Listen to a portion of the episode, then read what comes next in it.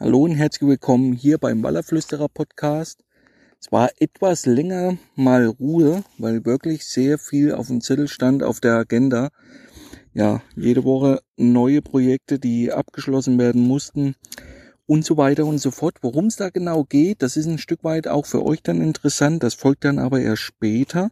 Und heute wollen wir mal mit einem neuen Podcast-Thema reingehen, denn ich habe diese oder ähnliche Fragestellungen häufiger bekommen, jetzt nicht nur ganz aktuell, sondern auch in der Vergangenheit, und zwar das Thema Köderfisch. Alles rund um das Thema Köderfisch, sprich die Rassen, die Arten, dann die Präsentation und so weiter und so fort. Das ist ein großes Thema. Und da mir ja die Community immer da den ein oder anderen Tipp da lässt, ihr Feedback da lässt zu den vergangenen Folgen vom Wallerflüsterer, schon mal hier vielen Dank, habe ich es mir diesmal wirklich mal zu Herzen genommen und habe das mir ganz klar gegliedert, um mit euch durch einzelne Fischarten durchzugehen, Vor- und Nachteile mit euch zu besprechen, damit ihr wieder was für eure eigene Fischerei da mitnehmen könnt. Und deswegen habe ich hier jetzt mal so einen Spickzettel mir gemacht, in verschiedene Kapitel unterteilt und wir wollen mal starten mit einem Köder, den die meisten von euch wahrscheinlich selber kennen, selber fangen im Gewässer und das sind Rotaugen. Rotaugen in meinen Augen wahrscheinlich einer der besten Köder überhaupt. Und man muss natürlich, wenn es um das Thema Köderfische geht, immer ganz klar auch distanziert betrachten, fische ich sie lebend oder tot. Bei Rotaugen habe ich den riesen Vorteil durch diese Form, dass sie relativ stromlinienförmig sind. Also ich kann die auch wunderbar im Fluss tot einsetzen durch ja verschiedene Hilfsmittel, kleine U-Pose auf dem Rücken, Corksticks innen und so weiter und so fort. Also Rotaugen definitiv einer meiner absoluten Lieblingsköder, egal wo ich damit schon gefischt habe, die waren immer top. Gibt immer ein kleines Problem, das war die Organisierbarkeit der Fischer und auch das Heldern über einen längeren Zeitraum, wenn ich diese lebend einsetzen wollte. Das waren immer so Punkte, woher ich ja in den letzten Jahren eigentlich weniger mit Rotaugen gefischt habe, weil früher war halt das Wallerangeln viel mehr tagsüber damit geprägt, dass man versucht hat, Köderfische zu fangen. Mittlerweile ist das fast weggekommen, denn man versucht schon vor einem Reiseantritt alles zu organisieren, also seine Köderfische etc. und so weiter. Und deswegen sind diese Köder, auch wenn sie wirklich nach wie vor top sind, bei mir in der Vergangenheit eher, ja, so ins Hintertreppchen da geraten. Und dann kommen wir gleich zum nächsten Köder, den ich sehr oft eingesetzt habe und das sind Brassen. Ja, da kann, muss man auch ein bisschen distanzieren, zum Beispiel Güstern. Mega Köder auch an der Elbe, definitiv. Da ist aber das Problem ganz klar, die tot anzubieten. Also wer in Deutschland die einsetzt, das habe ich jetzt mehr wie einmal versucht, das war immer kontraproduktiv. Die sind sehr ja anfällig für die Strömung, kommen ganz leicht ins Trudeln. Nichtsdestotrotz als lebender Köder absolut Bombe. Also Güstern, Brassen auch, natürlich hier äh, können wir gleich mal ein paar Worte dazu. Ab wann verwende ich dann solche Köder? Also schon ab 15 Zentimeter aufwärts. Das ist noch überschaubar von den Größen. Natürlich kann ich auch XXL Brassen an den ein oder anderen Gewässer relativ leicht mit der Stippe fangen. Aber das sind halt wirklich, da habe ich die schlechtesten Erfahrungen gemacht, die tot irgendwo anzubieten. Ich habe das ein paar Mal probiert und das war immer schlecht. Also ich habe damit noch nie gut gefangen. Leben sieht die Welt ganz anders aus, also im europäischen Ausland mehr wie einmal und da waren die wirklich top. Hier kommen wir gleich zum nächsten Köder und das sind Barben und das ist ganz interessant, weil ich hier auf viele Jahre zurückblicken kann, Grande Fiume Po und da sind diese zwei Köder, Barben und Brassen, wirklich extrem auffällig zurückgegangen in der Beißintensität. Womit das zusammenliegt, weiß ich nicht. Ich weiß nur, dass ich zum Beispiel letztes Jahr auch wieder so ein Waller-Event betreut habe wo ich den Leuten Routen gesetzt habe und so weiter, Montagen ausgelegt habe. Und da war es dann halt so, wir waren in dieser Phase, wo man Forellen nicht mehr kaufen konnte, weil die zu warm waren, die Wassertemperaturen, die kippen dann reihenweise und dann werden die auch nicht mehr gekauft und somit auch nicht verkauft an die Kunden. Und deswegen haben sich da ganz viele selber beholfen und haben hauptsächlich dann kleine Barben gefiedert oder auch den ein oder anderen Brassen. Und das ist wirklich auffällig seit so vielen Jahren. Ich lege die noch wirklich oft raus und die Bisse auf diese Köder sind fast immer überschaubar. Ich weiß gar nicht, womit das zusammenhängt. Kann ich euch wirklich nicht sagen. Ich weiß, dass früher so mit meiner Anfangszeit am Po die Barbe einer der Top-Köder wirklich war. Ich habe damit viele schöne Fisch fangen können. Aber das ist seit Jahren irgendwie rum. Barben, stromlinienförmiger Köder, auch gut geeignet, wirklich für die Strömung dann auch tot zu fischen. Wie gesagt, hat mir viele gute Fische eingebracht, aber hier ist es halt mittlerweile so, dadurch, dass ich die so oft jetzt rausgelegt habe in den vergangenen Jahren und die Fänge so schlecht damit waren, habe ich da überhaupt kein Vertrauen mehr damit. Ich weiß nicht, womit das zusammenhängt, nagel mich nicht fest, aber so ist es nun mal. Ich habe da überhaupt kein gutes Vertrauen mehr, deswegen setze ich diese Köder fast gar nicht mehr ein. Also zum einen Brassen, zum anderen Barben, in den Gewässern, wo ich häufig unterwegs bin. Dann kommen wir gleich zum Köder. Wenn ich den bekomme oder zwei Köder, sagen wir mal so, dann setze ich diese auch ein. Und das sind Döbel und das sind Rapfen. Gerade für die Sommerfischerei ab Wassertemperaturen 18, 19 Grad aufwärts. Rapfen, aber auch Döbel, der ja beste Fisch in meinen Augen wirklich mit für die Sommerfischerei. Ich habe halt bei Rapfen den großen Vorteil, dass ich die auch im harten Wasser anbieten kann. Das ist ein Riesenvorteil gegenüber allen anderen Sommerködern, wie dann zum Beispiel die mährischen Amphiume Po, dass der Rapfen viel besser mit strömendem Wasser umgehen kann. Also wo man auch mal ein bisschen tieferes Wasser hat, Steinpackungsangeln zum Beispiel. Wenn ich den dann lebend einsetzen darf, war der wirklich top, immer top. Döbel kriege ich am Pro ganz selten, sind mittlerweile auch ab und zu vertreten, aber sind hauptsächlich Rapfen. Aber bei Döbeln ist das ähnlich. Die dick Köpfe, die sind wirklich extrem zäh und robust. Und beide Fischarten, gerade die Döbel, habe ich dann oft in der Elbe bekommen und die habe ich dann als Deadbait-Systeme gefischt und da haben sie mir auch wirklich viele gute Fische eingebracht. Also diese zwei Arten definitiv, ja, zählen definitiv mit zu meinen Lieblingen, denn Döbel kriege ich an den meisten deutschen Gewässern, wo ich unterwegs war, relativ leicht. Also ich kann die mit der Spinnrut fangen, kleine Spin-Chicks. Ich kann die aber auch mit einer Stippe fangen und da sieht das mit Rotaugen dann schon deutlich schwerer aus und Döbel definitiv einer meiner absoluten Favoriten. Dann kommen wir zum Karpfen. Ja, der Karpfen ist definitiv ein guter Köder. Das äh, steht außer Frage. Ist natürlich auch wieder hier ein bisschen abhängig davon, wo bin ich viel unterwegs. Und auch sowas ändert sich im Laufe der Zeit. Meine Anfangszeit in Spanien, zum Beispiel an, am Ebro-Stausee, da waren halt diese Karpfen, diese Wildschuppis zwischen zwei bis vier, fünf Kilo, so das, was man wirklich zuhauf auch bekommen hat. Also ohne großen Aufwand, äh, Büchse Mais, eine Grundrute. Und da konnte man die fangen, die waren meistens so zwischen zwei und vier Kilo in diesem Bereich da waren das damals noch die Köder schlechthin. Die waren zäh, sehr robust. Also das heißt, wenn ich da mal am Tourstadt mir einen Schwung gefangen habe, ich konnte die Hältern auch bei Warmwassertemperaturen ist ja bei Rotaugen und Brassen lange nicht möglich. Brassen werden dann sofort so rot, fleckig, wenn da die Strömung fehlt äh, und kippen dann schnell. Rotaugen, ähnliche Phänomen. Döbel halten da noch ein bisschen eher durch und Rapfen auch aber Karpen waren eindeutig da, ja, die robustesten mit. War ein cooler Köder, hat mir viele gute Fische gebracht, ist mittlerweile aber auch auf meinen Plan fast verschwunden, fische ich relativ selten noch.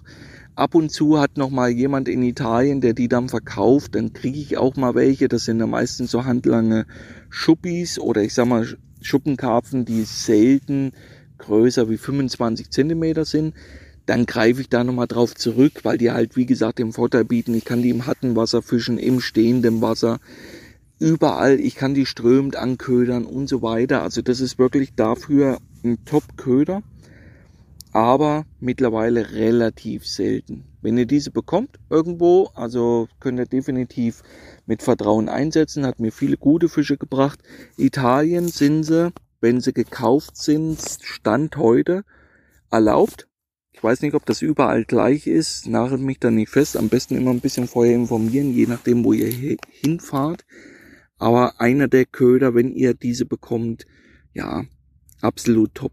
Haltbar, robust, auch über mehrere Tage oder verschiedene Nächte kann ich die Fischen frühs wieder einpacken. Ja, waren immer top.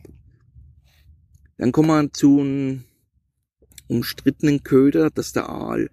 Aale, das war meine Anfangszeit am Po.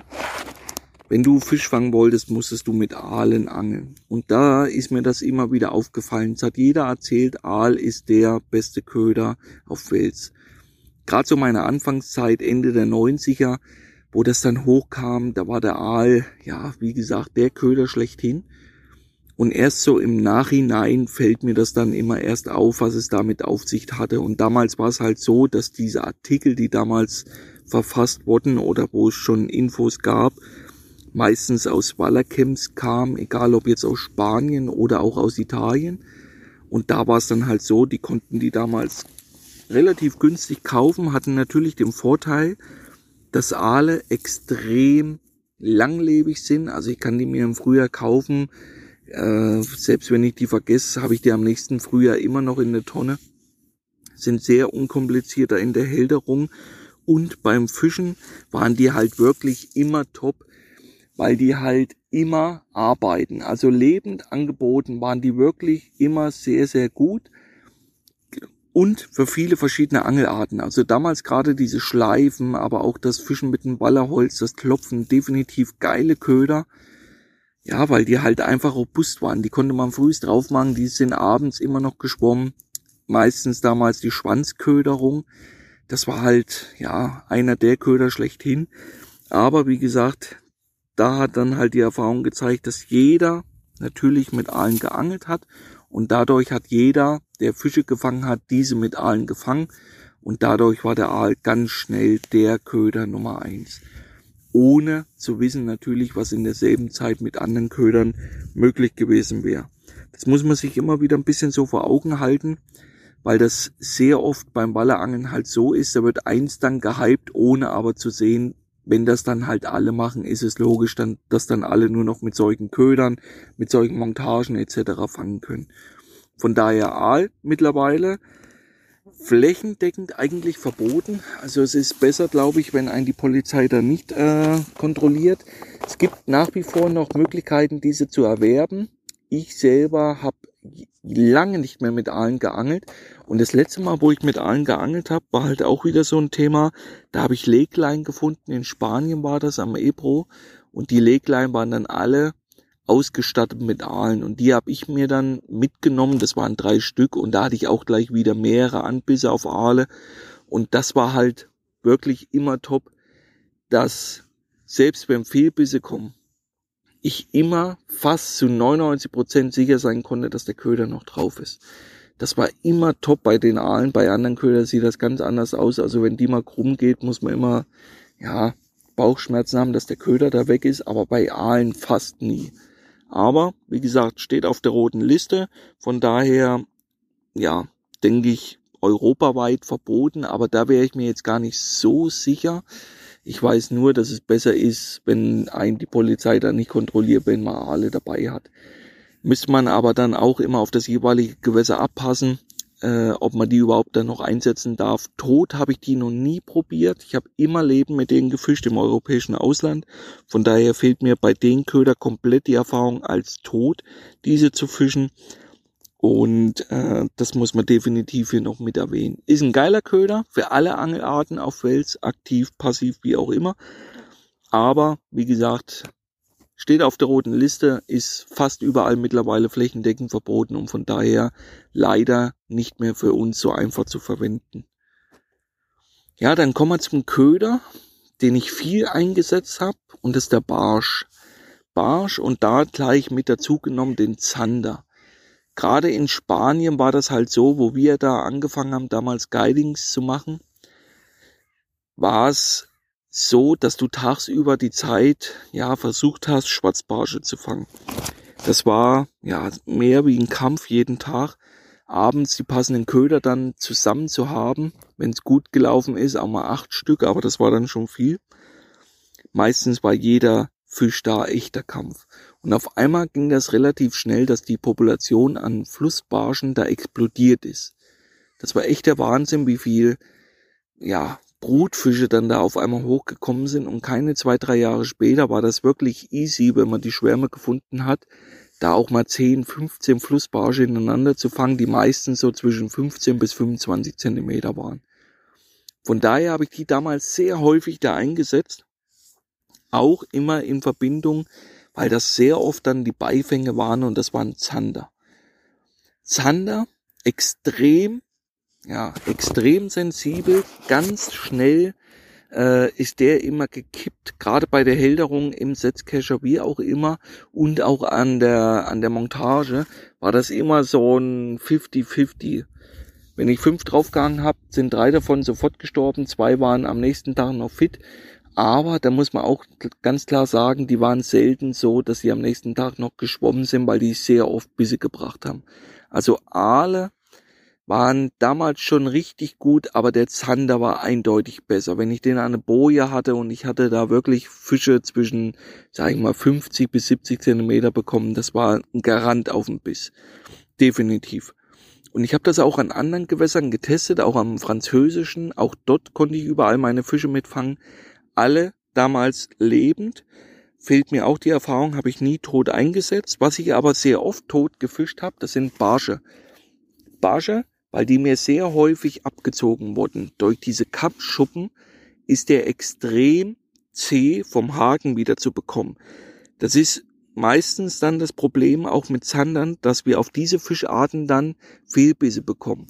Denn wenn ich einen Anschlag setze, löst sich der Haken ganz schlecht aus der Fischhaut, dass der Druck dann wirklich greifen kann im Fischmaul. Das ist ein Riesenproblem da wurde damals viel rumexperimentiert mit verschiedenen Hagenmodellen, dass die sich leichter lösen. Aber diese Kammschuppen, ja, dieses Kettenhemd von diesen Fischarten, Zanderbarsch, waren wirklich problematisch. Immer wieder. Ich habe es dann immer so gemacht. Ich habe die sehr gerne nur mit dem Drilling durchs Weitloch, Weitloch eingehangen, so rum, und habe die nicht gestochen. Einfach nur den Drilling da reingelegt und der Widerhaken hat meistens schon dafür gesorgt, dass der nicht mehr rausfällt. Und da war es dann immer so, dadurch, dass ich so oft kleine Wälse dann hatte, die da mal daneben geschnappt haben, waren die Barsche sehr oft tot. Dann wurden die so, ja, abgezogen wären die nicht, aber die, man sieht dann diese, diese Bissspuren schon auf den Körpern und die Barsche kippen da extrem schnell. Und trotzdem war das einer meiner besten Köder überhaupt, die tot. Und dann habe ich es meistens so gemacht, ich habe so einen Flatterköder da draus gemacht. Habe ich mehr wie einen guten Fisch damit gefangen und was auch immer auffällig war, tagsüber. Also wenn ihr irgendwo Gewässer habt, wo ihr wäre Turbinen habt und ihr könnt da unterhalb fischen, probiert das wirklich mal, auch wenn das eine ganz komische Präsentation ist, irgendwo so knapp über Grund, so einen toten, teilweise schon gammlichen Barsch, einer, der so ölt, wenn der so aufdunst, einfach mal so ein paar Fetzen draus zu schneiden. Also der bleibt dann am Stück, aber ich schneide dann halt wie so Rillen ein in den Körper, dass der so flattert unter Wasser, dass die Gedärme so raushängen. Und das hat mir wirklich viele gute Fische gebracht, gerade tagsüber. Das war immer wieder, ja, mehr wie eine Alternative, tagsüber so zu angeln mit toten Ködern. Also von daher, falls ihr ähnliche Gewässerstrukturen habt, ein bisschen Strömung, am besten irgendwelche Turbinen, die ja Strom erzeugen, wie auch immer. Da könnt ihr das sehr gerne mal probieren. Hat mir mehr wie ein Fisch gebracht und das weiß ich, das ist definitiv so ein Ding, was geht. Mit Sandern habe ich das selten gemacht, aber auch da ging das. Definitiv. Wenn die tot waren, ich habe die nie weggeschmissen, ich habe die tagsüber dann draufgehangen, habe die, ja, Fetzen draus geschnitten, so ein bisschen eingeritzt und dann hat mir das gute Fische gebracht. Ja, jetzt kommen wir zum Köder. Wallerpralin, die Meereschen, ist an den meisten Gewässern gar nicht anzutreffen, aber zum Beispiel, wo halt diese Fische extrem bekannt sind, das ist halt der Grande Fiume Pro. Und da ist es so, es ist eigentlich egal, ob ihr am Delta unterwegs seid oder auch am Oberlauf, die Fische sind da konstant vertreten. Riesige Schulen, riesige Schwärme. Mm, ein ganz schwieriger Köder, teilweise beim Fang schon sehr schwer. Es gibt Tage, da fange ich 30 Stück innerhalb von einer Stunde. um am selben Tag an dieselben Plätze zurückzukehren und nicht mal einen Biss zu bekommen. Das ist Meereschenangeln. Immer wieder so ganz, ganz große Fragezeichen dabei, wo man nicht genau weiß, womit das zusammenhängt. Aber das gehört leider zum Meereschenangeln dazu. Nächste Problem bei Meereschenangeln. Man kann da nicht fangen und sich einen kleinen Vorrat anlegen. Ist nicht möglich. Die Fische kippen extrem schnell Allein schon die in Anführungszeichen normale Handhabung, also nach dem Drill den Haken daraus zu machen und so weiter, extrem problematisch. Wenn man die zweimal angefasst hat, sind die meistens dann schon am Kippen. Ist so ähnlich wie ein Hering. Von daher für die Leute, die die Köder noch nicht so weiter in der Hand hatten, einfach mal probieren, so wirklich nur am Kopf zu greifen. Die haben einen extrem massiven Kopf, wie so ein Graskarpfen, und dann versuche ich nur mit zwei Fingern dort anzufassen. Weil wenn ihr die hinten umklammert mit euren Händen, habt ihr meistens die Hände voll damit Schuppen. Ja, das ist das eins der größten Probleme. Einmal das Organisieren, aber natürlich dann auch das Heldern. Zum anderen aber einer der Top-Köder gerade bei Warmwassertemperaturen definitiv. Aber auch hier kommt wieder dadurch, dass er so anfällig ist für das Kippen, immer wieder das Problem zum Tragen. Es kann sein, dass ich die abends frisch gefangen habe, hängt die mir raus und frühs, wenn eine geile Beißphase losgeht, dass mir meine Köder dann schon gekippt sind und dann steif an den Ruten hängen. Und dann hatte ich damit noch nie Bisse. Selbst in der größten Beißorgie im steigenden Wasser wurden diese Ruten immer ignoriert. Ich weiß nicht, wie da eure Erfahrungen sind, aber tote Eschen hat mir noch nie einen Fisch gebracht. Also ich kann mich hier nicht an einen entsinnen oder dass ich da mal Aufzeichnungen hab dazu. Und von daher, da bin ich immer so ein bisschen hin und her gerissen. Ich fische Eschen nie oder ganz selten an der Unterwasserpose. Und das hängt eben mit diesem Verhalten zusammen. Denn ich habe es mir mittlerweile angewöhnt, wenn ich Meereschen angeln äh, war, habe diese als Köder organisiert und leg die abends raus, versuche ich die immer oberflächennah anzubieten.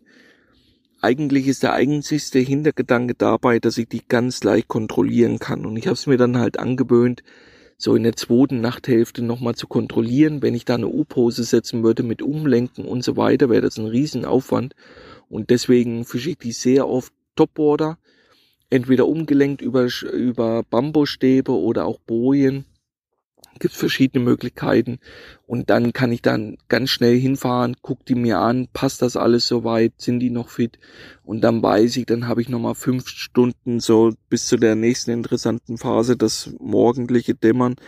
Und dann ist es für mich so am einfachsten. Und wenn es dann irgendwie geht, versuche ich Karpfen, Rapfen, Döbel tiefer anzubieten, in die Strömung rein und bei Meereschen immer so eine Strömungskanten. Nie ein stehende Wasser, die brauchen Strömung definitiv, aber auch nicht zu hartes Wasser, sonst kippen die auch relativ schnell. Ist extrem schwieriger Köder, nichtsdestotrotz einer wahrscheinlich der Nummer, ja, Nummer uno hier am Grande Fiume. Definitiv, weil das eine der Hauptnahrungsquellen sind. Sind millionenfach hier vertreten. Ja, und definitiv die Hauptnahrungsquelle Nummer eins. Aber nicht nur die Meeresche ist millionenfach vertreten, sondern leider, muss man sagen, mittlerweile die Katzenwälse. Gabelwälse, Katzenwälse gibt es verschiedene Populationen, wie bei den Meereschen auch. Die meisten Katzenwälse, die man jetzt so fängt, sind ja so zwischen 10, 15 Zentimeter. Und dann auch vollkommen egal auf was. Also Würmer, Maden, Mais, Teig, alles. Und dann ist sich halt ein Phänomen die letzten Jahre, was immer schlimmer wird. Und das sind die American Catfish, die sind so schwarz dann. Die werden dann größer, also Exemplare vom Meter 20 habe ich selber schon gehabt. Die meisten liegen so zwischen 60 bis 90 Zentimeter. Und die sind mittlerweile so schlimm, dass ich es im Frühjahr erst hatte, dass ich jeden Abend mindestens ein, zwei Aktionen von den Dingern auf lebende Köder hatte. Und das ist halt ein Riesenproblem. Ich glaube auch, einmal für den Wallerbestand an sich, weil es halt ja Laichräuber sind. Das ist, glaube ich, zum einen wirklich ein großes Problem. Und dann diese Population, die ist explodiert. Und da ist es egal, wo ich unterwegs war. Es war immer extrem heftig, diese Biester. So, und dann ist das natürlich auch ein Köder, der millionenfach vorkommt. Ich habe das auch schon wirklich viele Nächte probiert. Meine Erfahrungen mit Katzenwelsen lassen sich relativ schnell zusammenfassen. Ich habe damit noch nichts gefangen. Das ist immer wieder so ein Punkt, das ist kein Köder, wo ich Vertrauen habe. Natürlich, in dem Moment, wo ihr gar nichts habt und wollt abends eine Rute auslegen, lege ich natürlich auch mal einen Katzenwels aus, keine Frage, denn ihr könnt nur mit einer Montage fangen, die im Wasser ist aber er ist definitiv in meinen Augen einer der schlechtesten Köder. Und das ist ganz komisch, obwohl ich einige Hochwassersessions jetzt hatte in den vergangenen Jahren, wo viele mittlere Waller auch diese kleinen Katzenwälse ausgekotzt haben. Also die fressen die schon. Und dennoch ist es so ein Köder, wo ich null Vertrauen habe. Definitiv. Ich weiß nicht, ob sie das in den nächsten Jahren ändern wird. Aber ich habe das jetzt auch wieder die letzten Touren mehr wie einmal probiert und ich habe da kein Vertrauen drin. Aber auch hier nochmal, klar, bevor man gar nichts raushängt, hängt die drauf. Man kann nur fangen, wenn die Schnur nass ist, aber es ist in meinen Augen wirklich ein ganz schlechter Köder. Egal ob dann tot, ja, oder lebendig. Dann kommen wir zum Köder, der auch in vielen deutschen Flüssen, ja, mehr wie große Kopfschmerzen zerbreit, äh, bereitet den Anglern und das sind die Grundeln. Grundeln, viele Gewässer, jetzt mittlerweile auch in der Elbe, wo ich unterwegs bin, ein Riesenproblem. Und da ist es halt auch so ganz leicht, dass ich die fangen kann, egal mit was, egal mit welchen Köder, Stippe, Fiederrut, wie auch immer. Und mit welchen Köder. Und da kann ich ganz schnell mir ein paar organisieren. Da muss ich aber sagen, da habe ich sogar ein recht gutes Vertrauen, einfach einen Einzelhaken und da mal drei, vier drauf zu machen. Ich schlag die dann nicht separat ab. Das ist rechtliche Grauzone. Klar, wenn dann Kontrolle kommen würde, die sind tot. Also spätestens nach einer halben Stunde sind die platt. Ich stech die jetzt aber nicht direkt ab. Äh, klar, wenn da viele Kontrollen sind, sollte man das tun. Aber die Grundeln, meisten schlucken die dann auch, dass die meisten schon tot sind, bevor ich die draufhänge.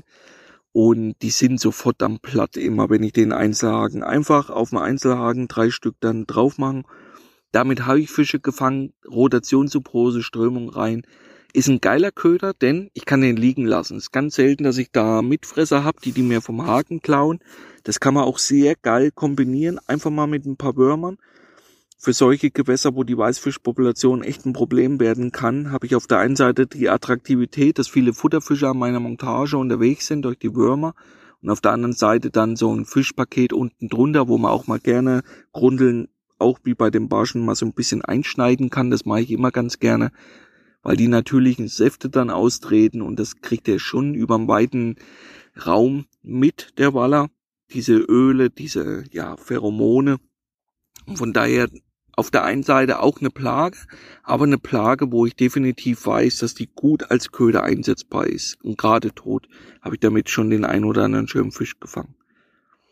Dann natürlich kommen wir zu den Köder, eigentlich die zwei Stück, die die meisten Wallerangler so hauptsächlich in, ja, in, in der Verwendung haben. Und das sind einmal Forellen und das sind einmal Giebel, Karauschen. Kommen wir erstmal zu den Forellen. Forellen, Forellenzucht kriegt man mittlerweile überall, sind sowohl tot als auch lebend Megaköder. Definitiv. Absolut mein Lieblingsköder lebend so ab, ja, 18 Grad, 19 Grad abwärts. Ein geiler Köder, mega Köder. Verwendung dann der Haarmontage definitiv die Nummer eins oder mit Clips. Ohne Drilling, lebend, absolut top der Köder oder auch totgefischt dann in Deutschland, auch in Verwendung dann mit einer Rotationssubhose, eine kleine U-Pose auf dem Rücken, ausbalancierten kleinen Drilling damit rein, der ist relativ wichtig, denn ihr braucht immer wie so ein kleines Kontergewicht, meistens so im Afterbereich, damit der Köder nach unten gezogen wird. Da habe ich jetzt ein bisschen rumexperimentiert und ohne Kontergewicht klappt das nicht. Auch hier nochmal ein anderer Hinweis für diejenigen, die das nicht kennen. Wenn ihr dann so fischt, der Einzelhaken für die tote Forelle immer von oben nach unten durch das komplette Maul machen. Hier ist eigentlich nur der Hintergedanke, dass der Strömungsdruck das Maul nicht aufmacht und dadurch der Köder volllaufen würde mit Wasser und dieser Strudeln anfängt. Von daher das Maul verschließen und hinten setze ich dann immer ein Drilling Afterloch in dem Bereich, einfach als Kontergewicht, dass der den quasi nochmal ausbalanciert und dann eine kleine U-Pose auf dem Rücken geschaltet. Mega Präsentation, auch für Rotaugen, tipptopp oder Döbel, Rapfen, alles was so stromlinienförmig ist, gerade Döbel, Rotaugen oder dann eben Forellen gekaufte, das sind so die Hauptköder in Deutschland definitiv. Und dann kommen wir zu den Giebeln. Gibt's mittlerweile viele kleine Teiche, wo die verputtet sind, wo die nicht wirklich mehr wachsen. Das ist aber ein schwieriger Köder, sowohl lebend wie auch tot. Wenn der lebend ist, sind die sehr oft so, ja, so, so quirlig. Die schießen so nach oben, nach unten. Hat man sehr oft das Problem, dass es Tangles entstehen können, wenn da eine gewisse Strömung fehlt. Ist mir mehr wie einmal passiert. Äh, ist ein geiler Köder, auch hier wieder egal für welche Angelart, also vertikal definitiv einer meiner Lieblingsköder, handlange Giebel. Bekommt man auch in Italien sehr einfach, weil die in den Kanälen ja explodieren. Und wenn die abgelassen werden im Herbst, kann man dort meistens sehr leicht, relativ leicht sich da welche organisieren. Und große Giebel dann auch mal so 25, 30 sind geile Köder, aber in meinen Augen nur für das Abspannen. Also Boje, äh, Freestyle-Angeln an Hecken angebunden und so weiter. Da sind die top. Dann stehend angeködert, auch bei einer leichten Strömung hänge ich die meistens verkehrt rum drauf, weil die so besser arbeiten und bei einer U-Pose hänge ich die meistens nur drauf, wenn ich mal eine Strömung habe, so ab 2,5 kmh trifft. Wenn die drunter ist und ich fische die lebend, ist die Gefahr mir zu groß, dass ich früh einen Tängel habe, weil die hin und her schießen und dann auch meistens nach oben. Auf der anderen Seite tot waren die bei mir, außer beim Vertikalangeln, immer relativ schlecht. Deswegen greife ich auf die so gut wie gar nicht zurück beim Ansitzangeln. Wie gesagt, das sind meine drei Favoriten. Döbel, Rotauge, Forelle. Genau diese drei in der Abstufung und natürlich dann immer eine Route mit Wurm. Das ist so mein Deutschland-Köder-Mix, den ich am meisten Vertrauen schenke äh, auch von der Haltbarkeit beziehungsweise vom Organisieren her die drei Fischarten am einfachsten. Klar, Forellen kann ich kaufen, aber auch Döbel bekomme ich meistens relativ leicht noch, je nach Gewässer natürlich, aber die bekommt man schon, wenn man ein paar Stunden investiert. Und Rotauge ist dann immer noch mal wie so, ein, wie so eine Zugabe, aber wenn ich diese bekomme, setze ich diese definitiv auch ein. Ja, und bei den Giebeln habe ich das schon mehr wie einmal versucht, die tot einzusetzen und das war immer schlecht. Und von daher, da fehlt mir wieder die, das Vertrauen und ich brauche das bei meiner Fischerei, wenn ich die Routen auslege, muss ich ein gewisses gutes Bauchgefühl haben, dass das passt, dass die Routen sauber sind und dass der Köder ordentlich da präsentiert wird. Und so ein Giebeltod, der dreht sich nur, der ist meistens viel zu ja anfällig für eine Strömung, auch im stehenden Wasser, da halte ich von toten Ködern generell fast gar nichts. Da bin ich mittlerweile eher so der Typ, da würde ich eher so äh, Pferdeegel, also diese XL-Blutegel draufhängen oder ein dickes Wurmpaket wie so ein Totenköder irgendwo im Niemandsland gehangen. Das kann funktionieren, ist immer wieder das äh, für mich so, dass die Endmöglichkeit, wenn mir die Futterfischer das Leben zur Hölle machen, dass ich dann halt doch noch eine Route mit dem toten Köderfisch da präsentiere im Stehenden. Aber wie gesagt, meistens probiere ich dann schon meistens mit anderen Ködern, weil ich da mehr Vertrauen habe. Das sind so die großen ja, Fischarten, die die meisten von euch sicherlich kennen, vielleicht der ein oder andere mehr wie einmal diese schon im Einsatz hatte. Das waren so meine Erfahrungen zu den gängigen Ködern. Gibt natürlich vielleicht noch den ein oder anderen Fisch, der auf die Liste hätte kommen können, aber ich denke mal hier zum Beispiel wie Hechte. Ich hatte jetzt erst wieder eine, eine Messe, wo mir dann Leute sagen, Hechte sind bei denen die Top-Köder fehlt mir komplett die Erfahrung. Also ganz ehrlich, ich habe noch nie mein Leben einen 40er, 60er Hecht da als Köder drauf gehangen. Kann sein, dass der dem frisst, fehlt mir die Erfahrung. Da, wie gesagt, kann ich gar nichts dazu sagen. Und wenn mir das die Leute erzählen, dann muss ich aber auch dazu sagen, dann waren die immer lebend. Ich weiß nicht, wie zäh so ein Hecht ist. Da fehlt mir, wie gesagt, komplett die Einsicht. Aber das ist definitiv kein Köder, der im großen Stile eingesetzt wird. Meine Favoriten habe ich euch hiermit ans Herz gegeben. Falls ihr weitere Fragen, Anregungen habt, ihr kennt das Spiel, schreibt mich am besten an über Instagram. Das ist der direkteste und einfachste Weg für neue Fragen, neuen Input, neue Vorschläge. Ich bin da immer sehr offen dafür. Bedanke mich bei der Community für eure, ja, geilen Kommentare, auch wenn ihr mal länger kein Podcast kommt, dass die Leute sich da melden, wann kommt wieder einer, wir warten schon. Vielen Dank dafür und wir hören uns im nächsten Podcast. Euch alles Gute, euer Benny, ciao.